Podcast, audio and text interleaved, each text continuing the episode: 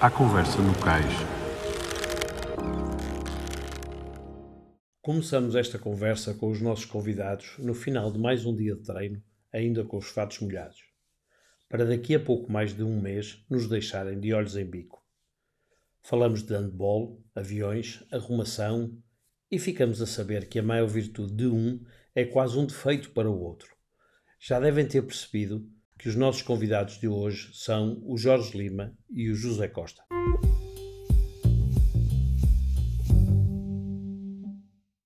Jorge Lima e José Costa, bem-vindos à Conversa no Cais, podcast LX Sailing. Diga uma coisa. Obrigado. Para começar, Jorge, como é que um rapaz de Tavira e outro de Cascais estão juntos desde 2009? Como é que é esta história? Olha, isto por acaso é curioso, porque eu na altura, em 2008, quando terminei os Jogos da China, tinha muita vontade de continuar. Um, e na altura decidi que queria mudar de parceiro do barco e, e o Zé andava com o meu irmão de laser, portanto era parceiro de treino de laser do meu irmão. Uh, e meu irmão na altura também tinha decidido deixar de andar, o Zé também disse que queria continuar e, e, por curiosidade foi o meu irmão que, que até falou, olha, o, o, Zé em princípio vai deixar de andar de laser e ele, além de uma excelente pessoa, trabalhador, tem características físicas que são muito boas para, para o de 49er. E, e foi assim, na verdade, eu logo a seguir entrei em contato com ele e tivemos uma conversa uh, nesse sentido e não foi, não foi nada complicado, as coisas avançaram logo. Não, não deve ter sido, porque se continuam, continuam 12 anos depois, a, coisa, a conversa foi, foi mesmo boa. Zé, é verdade. Zé, diz-me uma coisa. Vocês qualificaram-se relativamente cedo. Como é que foi gerir eh, o espaço que mediou entre a vossa qualificação, esta pandemia, quer dizer, o atraso dos jogos um ano, como é que foi gerir, no fundo, esta, esta pandemia e este atraso dos jogos? Eu acho que nós, eh, quase como toda a gente, temos que gerir o nosso dia a dia, a nossa vida, infelizmente, com, esta, com estas condições anómalas que de repente nos, nos depararam. Um, eu acho que o atraso nos jogos é aquilo que mais influência tem porque quando estamos presos em casa, ou estivemos presos em casa por culpa da pandemia, tivemos que nos reinventar, tivemos que arranjar meios para não baixar os braços e continuar o mais ativos possível e o mais próximos daquilo que seria velejar.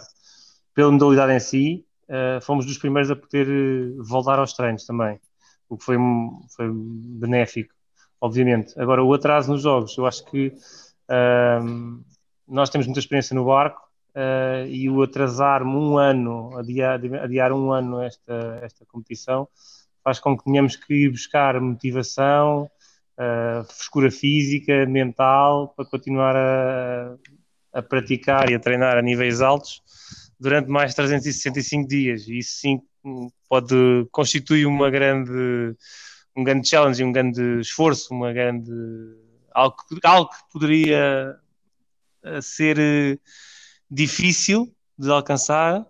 Eu acho que nós uh, tivemos a oportunidade de melhorar alguns pequenos pontos que há muito tempo precisávamos e queríamos, do, do ponto de vista técnico, e portanto uh, enfrentámos esses 365 dias a mais uh, com a motivação de vamos melhorar este, estes, estes dois ou três pontos de modo a chegar mais fortes ainda a Tóquio.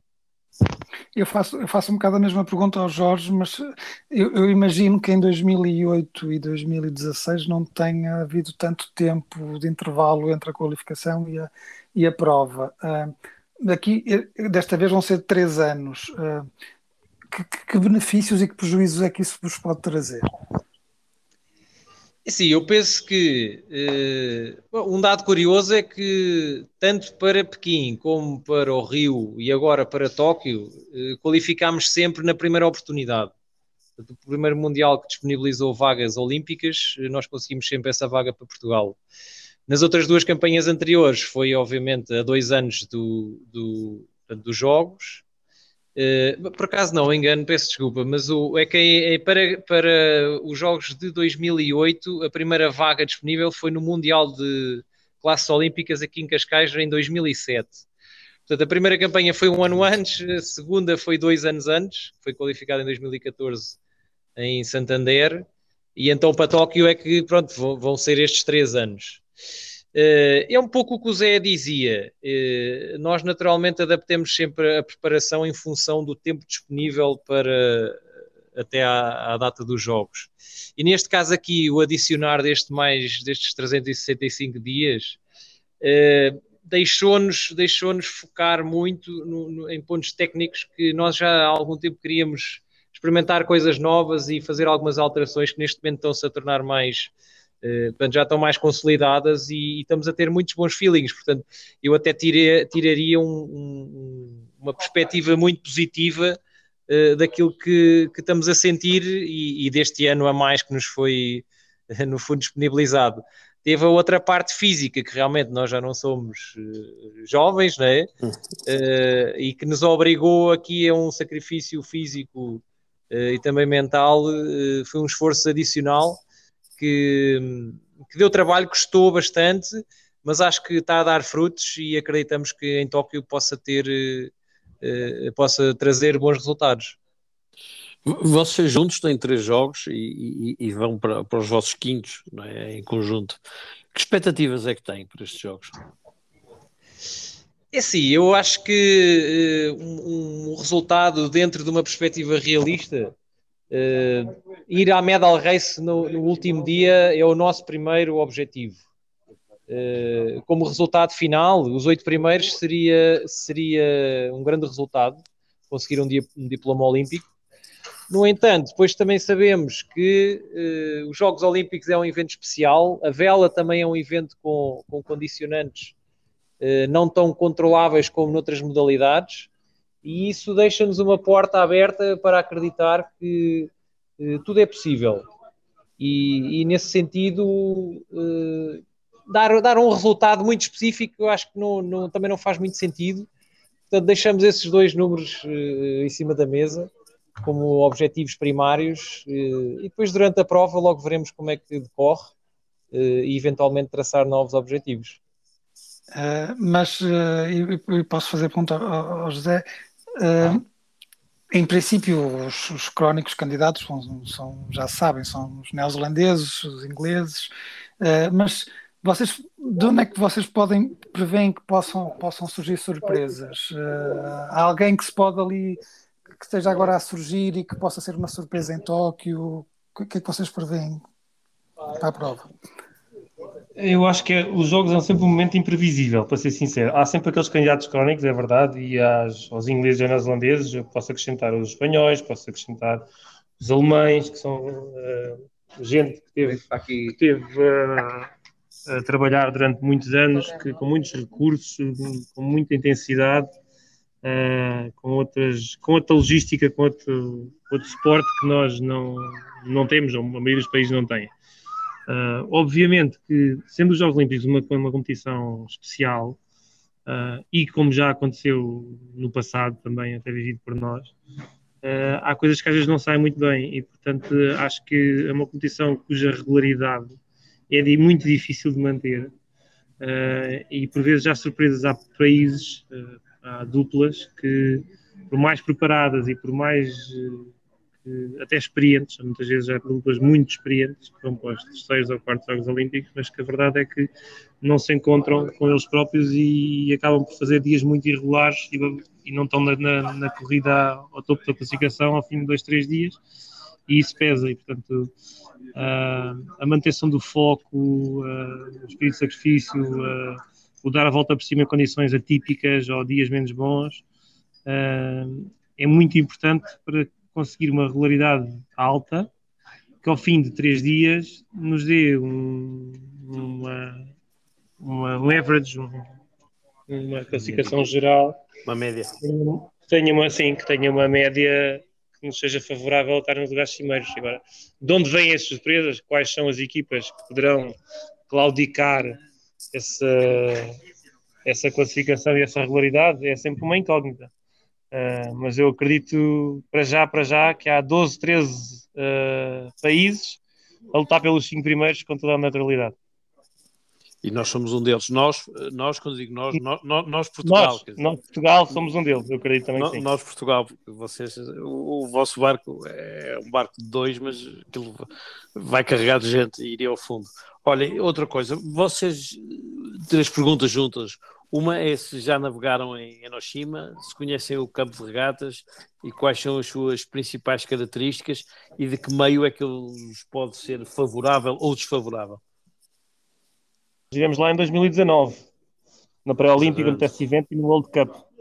Uh, achando que no, dia, no ano seguinte estaríamos lá a, correr os jogos. Mas, mas conhecemos, conhecemos relativamente bem o sítio, estivemos lá duas vezes, por duas vezes. O que apanhámos lá e o que a maioria das pessoas, falamos com os nossos adversários, alguns também são amigos, apanharam também, são condições extremas, ou temos ventos eh, médios fracos, quase sempre muito fracos, ou temos, ou temos condições de, que apanhamos também extremas, de ventos muito fortes e ondas, uh, muito por, por, vítima, por ser, sermos vítimas de um tufão passou relativamente ao, e isso deu-nos condições bastante adversas. Apanhamos, eu acho que dos extremos, dos dois extremos de, das condições, da janela de condições que se pode apanhar, nós uh, estamos, estamos, temos em perspectiva, temos em, em mente apanhar os dois extremos. Uh, respondendo à pergunta, um bocadinho mais à pergunta, em que é que isso nos pode ajudar? Uh, normalmente, por acaso, são dos dois extremos os ventos que nós mais nos sentimos confiantes. Somos tidos como os especialistas de vento fraco pela frota, e a verdade é que quando as condições estão extremas, em que é preciso terminar, aquilo está uma, uma selva montada, ou salvo quem puder, ou uma sobrevivência nós também somos aqueles que, pela experiência, dominamos muito bem o barco e também conseguimos fazer com, com uma boa taxa de sucesso. E, portanto, eh, não só por isso, por acaso nós não, não estamos muito a pensar especificamente nas, nas condições que vamos apanhar X ou Y, trabalhamos um, uma janela de vento na sua amplitude total, mas a verdade é que se pensarmos também nisso, também pode ser mais um fator de, confiança extra, de motivação extra, mais do que confiança, motivação extra para afrontar uh, os jogos. Uhum. Apesar de, pronto, de haver essa, ser, ser um bocado imprevisível o que é que vocês vão encontrar lá na Bahia, neste momento e pelas últimas notícias também parece que é um bocado imprevisível o que é que vai acontecer a nível logístico. Ainda há dúvidas, já se fala de não haver espectadores. Uh, uh, para vocês, atletas, esta indefinição tem algum impacto ou passa-vos ao lado? Penso que é uma coisa um pouco pessoal. Eh, eu acho que no meu caso, no nosso caso, não vamos, não vamos, não queremos sequer dar muita importância a isso. Estamos muito focados uh, na competição em si, nas regatas, largar bem, ter um barco rápido, manobrar bem, fazer boas opções táticas. Esse é que são, esse é que é o nosso verdadeiro foco.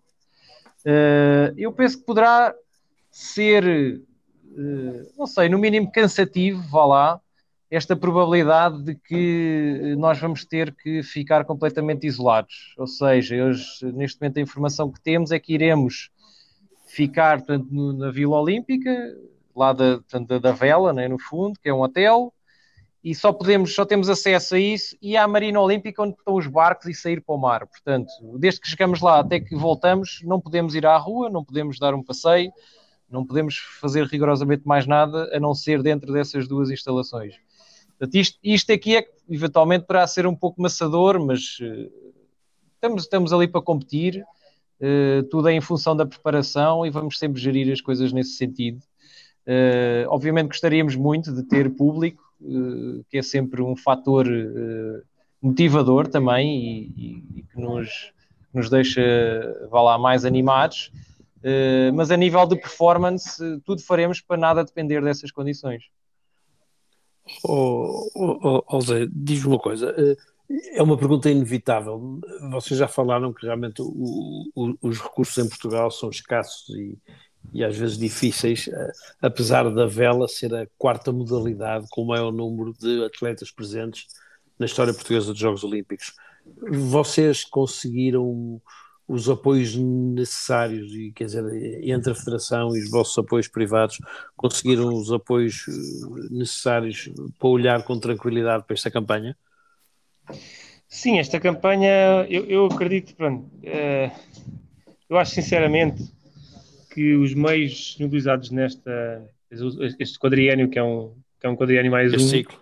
Exato. Sim, este ciclo, o último ciclo, foram, foram realmente, houve uma melhoria das, das nossas condições. Uh, eu sei, sabemos que o Comitê Olímpico uh, fez um reforço das, uh, dos apoios do ponto de vista financeiro através da Federação para nós e eu acho que para, as, para todas as modalidades olímpicas. A nível de apetrechamento. Até porque, até porque a nossa modalidade é uma modalidade que é, é, é mais cara, obviamente, do que muitas das modalidades olímpicas, portanto, envolve uma, uma logística que é diferente e um material que é diferente de, de, das outras modalidades, sem, sem prejuízo das outras, mas mas a verdade é que temos que encarar isso como uma realidade. E o eu, costumo Olímpico... dizer, eu, eu, costumo dizer que só o hipismo é, é que é pior que a vela, não é? É, por acaso é. Pelo é. que dizem, Pelo, sim, Nós também não conhecemos sem conhecimento de causa, mas parece que sim. Mas, mas não sei quanto é quanto, quanto custará manter um cavalo de, de, alta, de alta, cilindrada, mas, mas o, o, o, cavalo se calhar dura mais anos que um barco, em perfeitas condições para competir. Agora, a verdade é que uh, tivemos essa melhoria de condições, isso, isso já foi um facto, e isso sentiu-se ao longo da preparação. Um, o que ainda continuamos abaixo, realmente é, é, é talvez um bocadinho de apoios uh, privados, uh, que ao longo da campanha também não, não, não, tivemos muito, tivemos na reta final agora com os Lusíadas que nos deu um aporte importantíssimo, e a própria Câmara de Cascais, que também agora neste último ano uh, apareceu e através do clube nos deu, nos deu uh, um apoio também muito importante. Mas empresas privadas, o, o, o, setor privado, as grandes empresas que se podem unir aos atletas, que podem usar a imagem dos atletas uh, para poder, para poder potenciar a própria marca e os atletas e, o, e as condições de trabalho dos atletas, acho que isso é o que verdadeiramente falta em Portugal. É a parte que. Eu, eu gostava, eu gostava só de referir. Desculpa lá, está aqui a passar um, um avião. Não, não.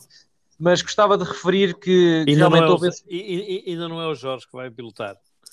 Ainda não é este, ainda não sou eu. Pode ser que um dia, um dia chegue lá. Mas eh, eu queria só, acho que era importante referir que realmente houve esse reforço de, da parte do Comitê Olímpico para o apetrechamento Uh, no entanto, há ainda uma grande lacuna para todos os atletas olímpicos, principalmente aqueles que não têm apoios de clubes por trás, a nível salarial e, e condições de viver na, na vida privada. Uh, nós, neste momento, usufruímos uma bolsa uh, 12 vezes ao ano, a rondar os mil euros, uh, e não temos mais nenhum apoio. Há atletas que têm contratos com os clubes, os clubes reforçam, reforçam não, se calhar os clubes até são o principal eh, salário desses, atletas.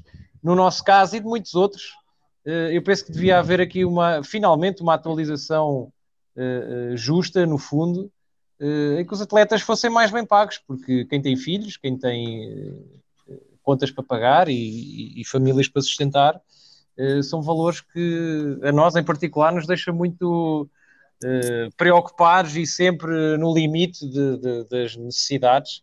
E acho que, eh, apesar desse reforço na parte eh, do apetrechamento, não houve na parte de pessoal e acho, e acho que falta, acho que é importante referir isso, porque realmente nós dedicamos nisto a 100%, para estarmos no nível a que estamos é impossível ter outras atividades, eh, no caso da vela, e, e acho que são, são, são alturas difíceis que passamos exatamente por causa disso gostava muito que, que se conseguisse ultrapassar essa barreira.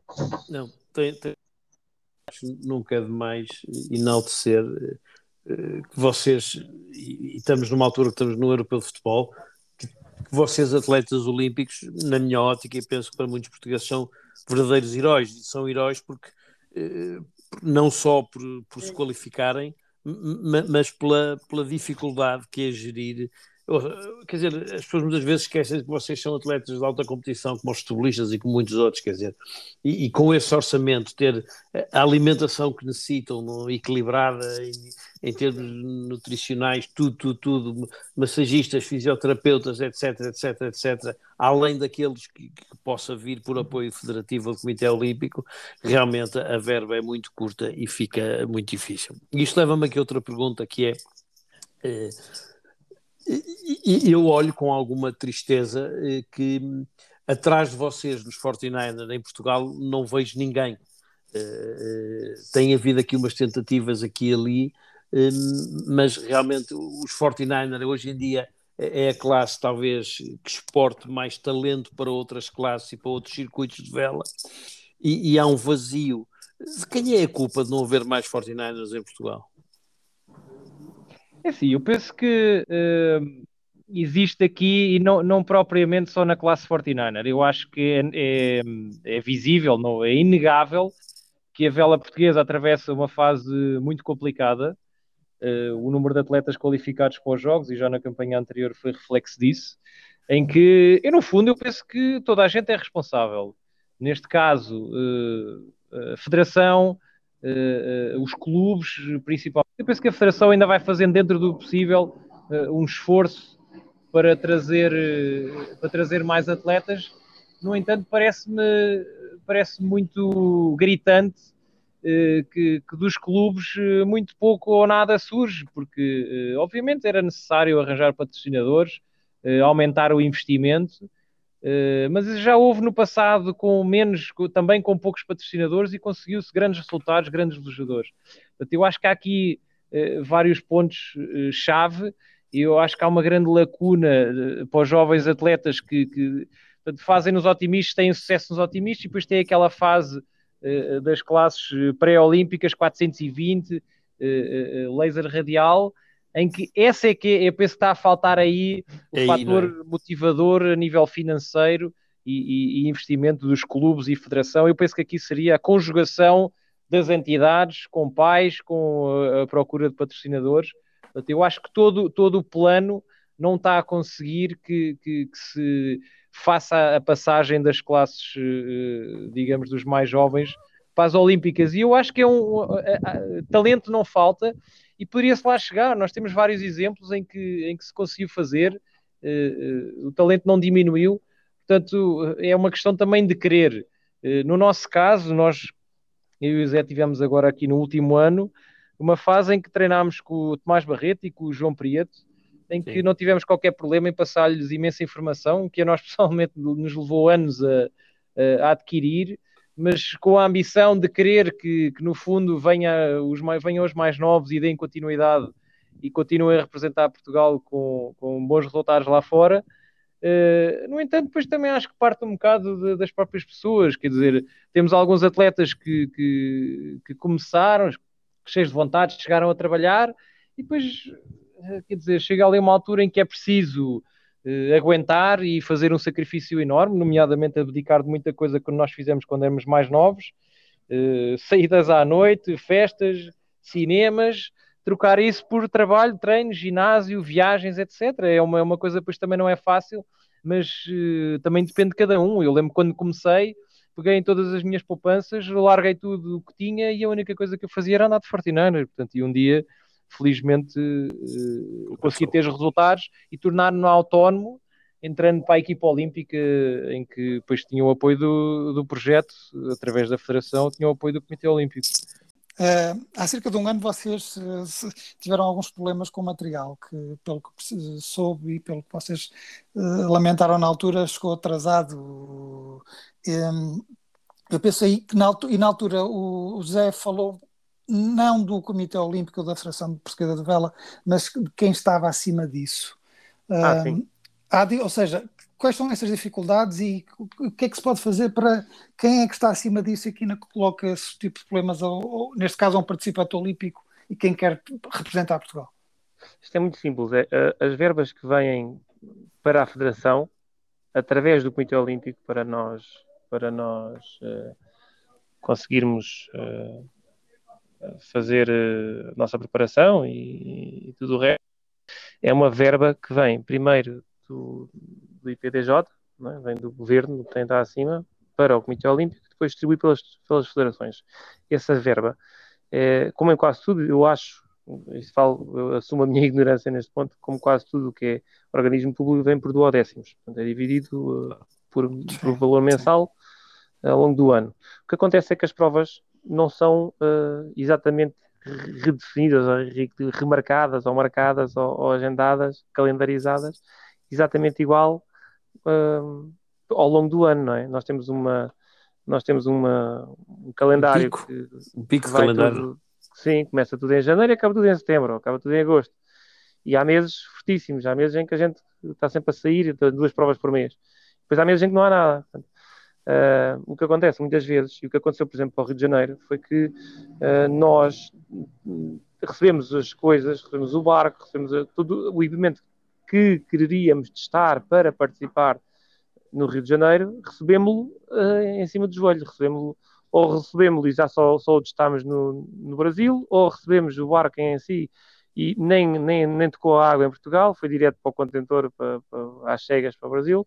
E, portanto, isso são coisas que não, são de evitar, não é? São coisas que nós, apesar de, apesar de nós, nós, eh, enquanto pelejadores, os atletas, enquanto a federação, o Comitê Olímpico, toda a gente sabe que tudo é pedido com antecipação e com antecedência, etc, etc, mas a verdade é que o nosso, o nosso país uh, está definido assim. Uh, da mesma forma que uh, eu ouvi há pouco tempo agora uma notícia a dizer que o governo já está a pensar em, em no projeto de, de Paris 2024. E, e nós, que lidamos com outros países e, e velejamos e treinamos com muitos outros países, já temos realidades em que há equipas a treinar para Los Angeles 28. Já, Enquanto nós estamos a não pensar é, não é Paris 24. Portanto, nós, nós passamos a, a, a, ideia e a imagem, muitas vezes, à, à, à população, como quem, não, já viram, nós já estamos a pensar, já ainda faltam quando nós anunciamos, anos. os outros já estão a fazer, é isso? Não, quando nós anunciamos, os outros já estão a fazer a mais ah, quatro. Há mais Portanto, quatro. A gente, a gente, anuncia para 24, os outros estão, já, estão, já começaram, não estão a anunciar. 28, já é começaram é para 28. Portanto, é, isso, isso é óbvio que para a população em geral e para pessoas que, a quem o desporto olímpico lhes diz pouco ou, ou nada mais do que um divertimento ou que vi, mesmo que vibrem, mas um divertimento que vêm para a televisão de 4 em 4 anos e que adoram ver os portugueses e, e seguir, mas é de 4 em 4 anos. Não, pouco ou mais nada lhes diz além disso. É normal que essa informação para a população não seja mais do que isso. Uma informação. Para quem está cá dentro, para o governo, uh, e eu ponho o, a Federação e o Comitê Olímpico do nosso lado nesse caso, é, uma, é, um, é algo que, que lhes tira o sono, não é algo que lhes deixa intranquilos, é algo que, porque essas, essas entidades que lidam diretamente com os atletas e com os resultados dos atletas sabem perfeitamente que a preparação não é quatro anos, não é? Eu não começo a trabalhar em 2021 para ver se o que, é, que, é se consigo medalha em 2024. É. Essa, oh, essa, é a grande questão.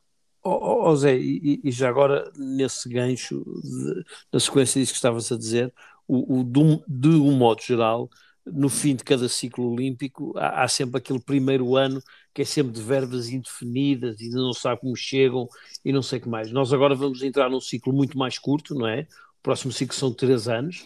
Eu ainda, é não, vos pergunto, eu ainda não vos perguntei se vocês ainda, ainda têm, cabedal sei que têm vontade também, mas se ainda têm, se ainda querem ir a Paris ou não. Eh, eh, isso vai ser muito, pode ser muito mais penalizador, não é?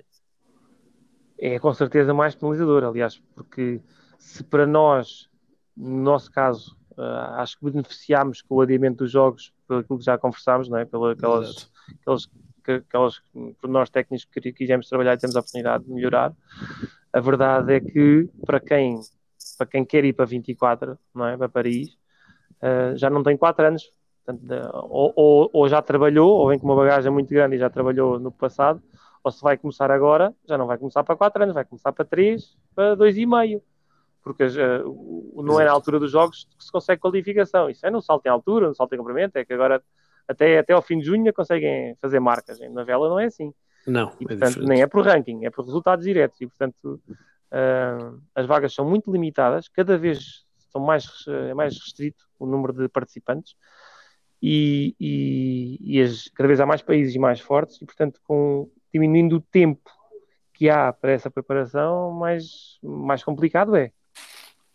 E, e já agora, está no vosso radar, eh, sem compromisso, quer dizer, ao que, com o que sabem hoje, ainda ambicionam ir a Paris ou neste momento é uma carta fora do horário? Bem, nós, nós ainda não sentimos, não acusamos a, a falta de frescura física, felizmente, Uh, mas do ponto de vista motivacional, essencialmente por aquilo que da, das condições uh, financeiras pessoais, é um bocado, é um bocado penoso continuar.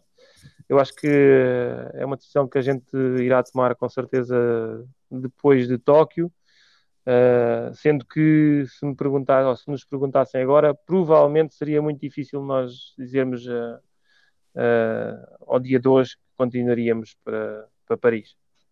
José, para acabar aqui, Sim. Eh, tu quase que seguiste uma carreira no handball, não é? Como é que vês o sucesso da nossa seleção de handball?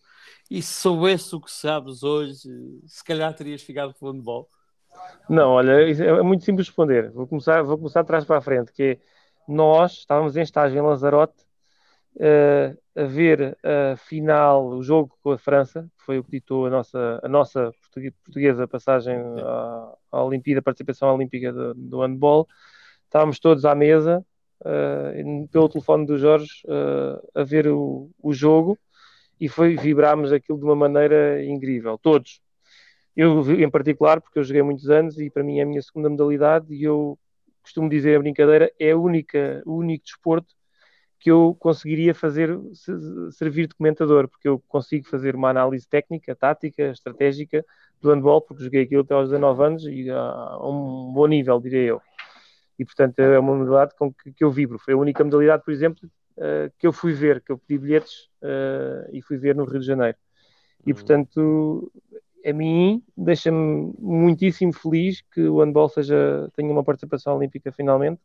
Só tenho pena de não conseguir pelas, pelas normas e restrições do Covid, poder, poder estar lá uh, ao vivo a vê-los.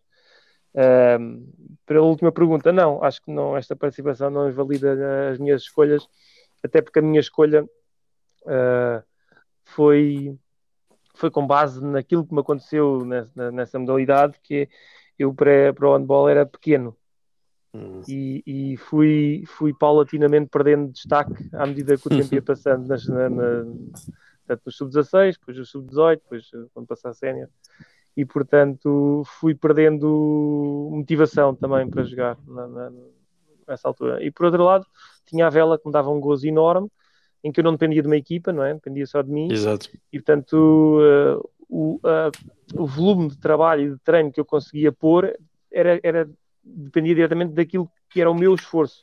Enquanto uma equipa de handball, eu se quisesse treinar dois dias, duas vezes por dia, não conseguia, porque a equipa não treinava. Depois, se quisesse, treinava uma série de coisas, não, não conseguia treinar, porque tudo dependia de um treinador de uma equipa e, portanto, não trocaria. Fico muito, siga a modalidade, mas não trocaria. Jorge, tu no início quase que desististe porque tinhas frio. Hoje ainda tens frio quando vais para a água, ou já não? Ou esse problema ficou resolvido? Tenho às vezes, tenho às vezes e detesto, pá, é uma chatice. Eu acho que com a idade a gente fica mais, mais sensíveis, pá, e eu realmente prefiro muito mais ter calor do que ter frio. Uh, epá, mas pronto, o hábito já é grande e eu já me preparo bem, nunca, nunca me engano no, no, na roupa a vestir para garantir que, que não sofro do frio.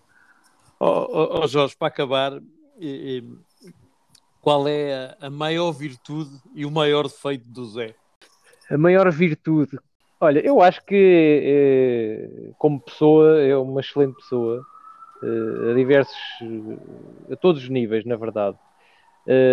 Direcionado para o desporto e, a nossa modalidade, acho que é um trabalhador nato, incansável, com um espírito de sacrifício incrível e eu acho que eu acho que esse até é um dos principais fatores que nos permitiu eh, com esta longevidade eh, e ter obtido os resultados que conseguimos até agora. Eu acho que o espírito de sacrifício e de trabalho são grandes são grandes virtudes do, do Zé. O maior defeito Uh, que eu acho que não é um defeito, a gente até costuma brincar muito com isso, é que o Zé é uma pessoa extremamente organizada a nível de, de, de, de, roupas e limpezas das coisas é impressionante. Eu, na verdade, aprendo muito com ele. Não quero de todo ser como ele, porque eu acho que ele faz certas coisas a níveis que eu já considero que são, são demasiado uh, altos, mas uh, diria isso aí, a organização extrema. Ok, e agora vou fazer a mesma pergunta ao Zé. Qual é o maior defeito e, ou, ou ao contrário, qual é a maior virtude e o maior defeito do, do Jorge? Maior defeito e maior virtude. A maior virtude do Jorge é, sem dúvida, a capacidade de análise e a sensibilidade que ele tem para lidar com, com as situações. Eh, no mar, uh, fora dela, a capacidade que ele tem de análise e de adaptação e de a sensibilidade para, para, para, para se, eu não, digo, eu não queria dizer reinventar, mas, mas adaptar-se e uh, potenciar aquilo que temos na mão para um, para um máximo desempenho, eu acho que é, é, tem, tem que ser alguém com uma sensibilidade acima da média. Quando, eu, quando eu falo em sensibilidade, não é uma sensibilidade como a gente fala de ah, és muito sensível, ou choras ao é feeling, é feeling, é, é exatamente, intuição, uma sensibilidade intuição, do, não é? Do ponto de vista da, da motricidade, do ponto de vista motor, do ponto de vista da, da execução do que, do que é o gesto técnico, do movimento, do, do, do que é o. E isso nota-se porque ele, nós vamos jogar a outros, outros esportes, vamos na brincadeira jogar ping-pong ou ténis ou qualquer coisa, e ele, e ele tem uma execução sempre fácil, ou seja, ele aprende com rapidez e uma, tem uma execução boa com, com bastante rapidez. O maior defeito, a organização.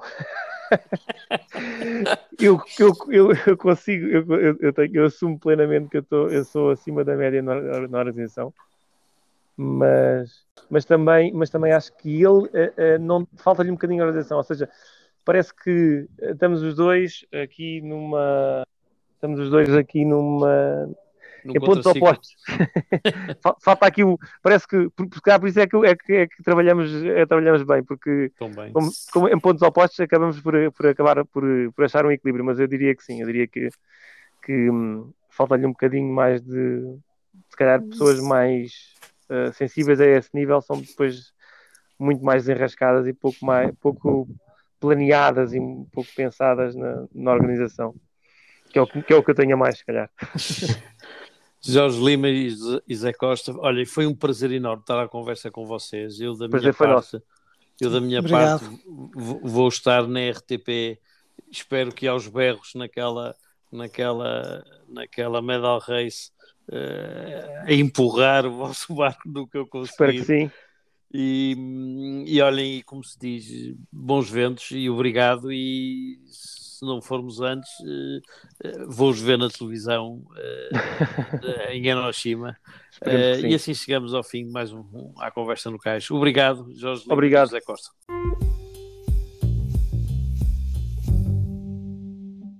E assim chegamos ao final de mais um À Conversa no Cais. Para a semana cá estaremos com novos convidados.